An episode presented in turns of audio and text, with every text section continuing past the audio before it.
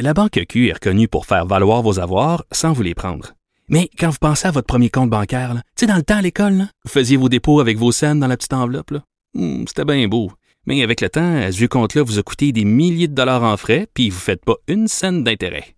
Avec la Banque Q, vous obtenez des intérêts élevés et aucun frais sur vos services bancaires courants.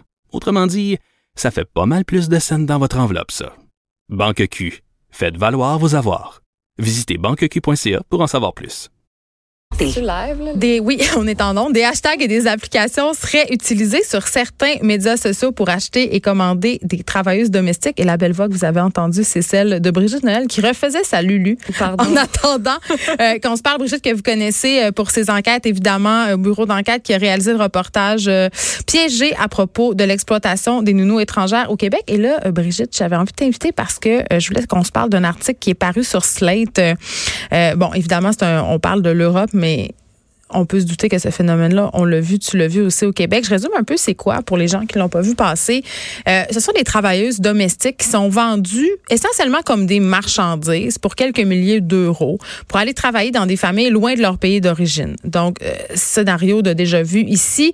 Et là, évidemment, euh, quand on fait un peu le tour de ces applications-là, on peut voir euh, des photos de femmes, leurs portraits avec leur pays d'origine. Elles sont vraiment répertoriées par ethnie avec un prix affiché. Elles, vraiment. Un catalogue, comme si. Oui, avec leurs défauts, leurs qualités. Tu sais, comme.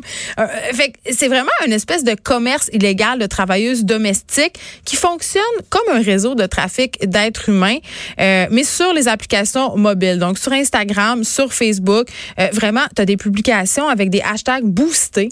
Donc, sponsorisés, c'est-à-dire que les gens paient, euh, qui proposent d'acheter des femmes parce que ce sont majoritairement des femmes pour des services domestiques et la négociation a lieu habituellement.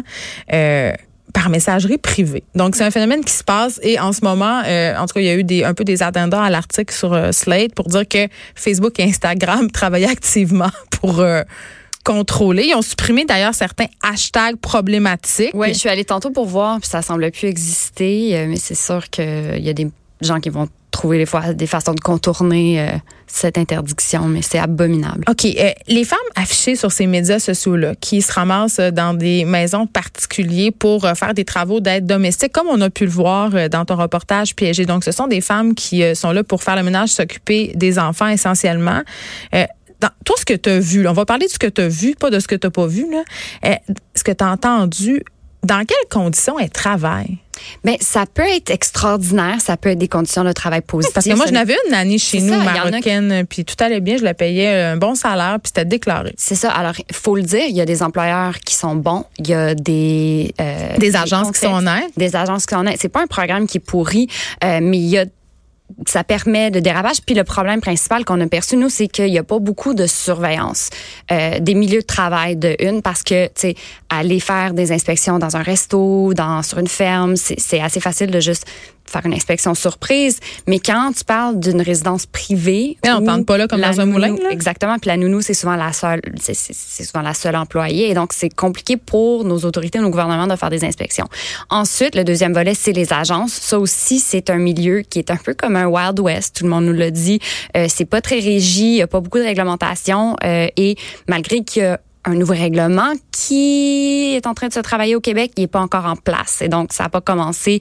Euh, et les agences, comme on l'a vu euh, dans notre enquête, peuvent faire à peu près n'importe quoi. Donc, c'est pas aussi sérieux que qu'est-ce qui est décrit dans l'article de Slate, dans le reportage du BBC. C'est pas, euh, on n'a pas vu ça euh, du trafic de jeunes de 16 ans comme c'est horrible ce reportage, mais il y a des nuances de ce qu'on a vu ici, euh, les passeports confisqués. Ça- Ben c'est ça, parce que là, il y a un couple, euh, en tout cas des journalistes qui se sont fait passer pour un couple, un journaliste qui travaillait à la BBC Arabics, euh, ils se sont fait passer à la recherche d'une domestique au Koweït. Et là, ils ont euh, contacté un service populaire que je ne nommerai pas, qui propose de vendre des femmes. Et presque toutes les personnes à qui ont parlé, puis on le voit dans ton reportage aussi, leur ont suggéré d'enlever leur passeport euh, et de pas euh, de pas leur donner congé, tu sais, de limiter l'accès aussi à ces moyens de communication, donc téléphone, internet.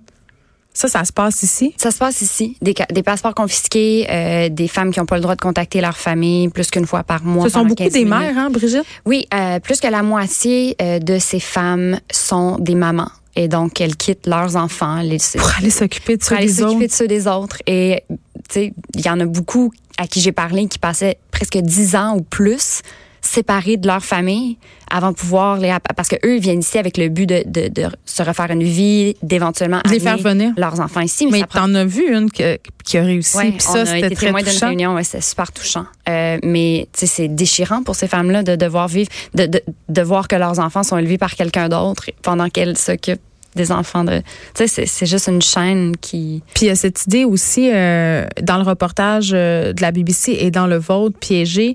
euh, ces femmes-là sont, sont, sont déshumanisées. On parle d'elles comme si elles étaient euh, des choses. On Ouais. dit par exemple, ah, sais, elle pour être heureuse, t'as juste à y acheter du riz. Ouais, ça c'est des choses qu'on nous a dit à nous Oui. ici au Québec. Oui, quand même. Et on dit, euh, ah, euh, euh, elle est gentille, elle sourit tout le temps, même si tu lui fais faire super beaucoup d'overtime et que euh, tu la fais travailler jusqu'à 5 heures du matin, elle va jamais se plaindre. Fais juste lui donner un petit peu plus d'argent. Ouais. Mais pas tant que ça. Fait que nous, tu sais, on, on s'est fait passer, mais je me suis fait passer pour une mère à la recherche de nounou. J'ai Ouais. contacté plusieurs agences et puis c'était assez frappant à quel point il y en a plusieurs qui d'entrée de jeu me donnaient des conseils pour contourner la loi. Ah ben tu sais, on peut s'arranger pour qu'elle-même paye son billet d'avion, Parce que pour éviter de passer par ce fameux programme gouvernemental euh, pour les faire venir ici. Parce que c'est ça quand même. non, tout, tout le monde passe par le pro- pro- programme gouvernemental. Même ceux-là à qui on offre de faire payer le billet. Parce que c'était Oui, pas clair. oui, mais c'est caché. Il faut, faut le cacher du gouvernement. Ouais. OK. Alors, tu dis, euh, tu sais, euh, bref, alors, on les fait payer leur propre billet d'avion.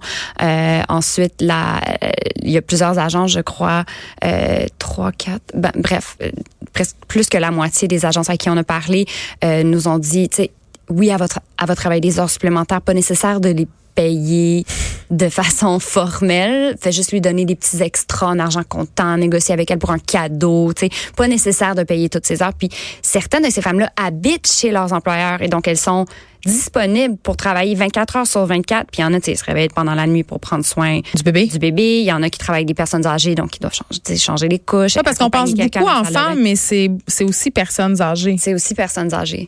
Et donc, euh, ces femmes-là, tu sais, elles sont disponibles 24 heures sur 24, mais elles ne sont payées que le salaire minimum pour 8 heures par jour max. Et donc, tu sais, si tu comptabilises toutes les heures qu'elles ont fait au courant de la semaine, c'est souvent genre 5-6 dollars de l'heure. Puis l'argument qu'on nous sert tout le temps, euh, de toute façon, il n'y a pas de Québécoise qui veut faire ça.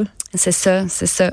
Et on nous faisait souvent miroiter ça quand on appelait les agences. Ah ben tu trouveras personne ici qui va faire ça pour un bob. Tu sais, faut être ailleurs. Ces femmes-là ont travaillé dans les pays arabes ou en Asie de l'Est. Elles sont habituées de travailler très fort pour peu d'argent. Fait que c'est les, les employés parfaits. Ça va être pas cher pour vous. Tu sais, c'était complètement déshumanisant et la ligne que tu as dit tantôt tu sais je demandais ah ben est-ce qu'elle mange avec nous? Tu sais elle fait partie de la famille. Ah en autant que tu as du riz chez toi elle va être bien contente. C'était choquant Ben, en tout cas, moi, quand tranche de vie, quand je travaillais dans Outremont, euh, chez TVA Publications, c'était sur le chemin Bates et je marchais du métro Outremont jusqu'au chemin euh, Bates pour aller travailler.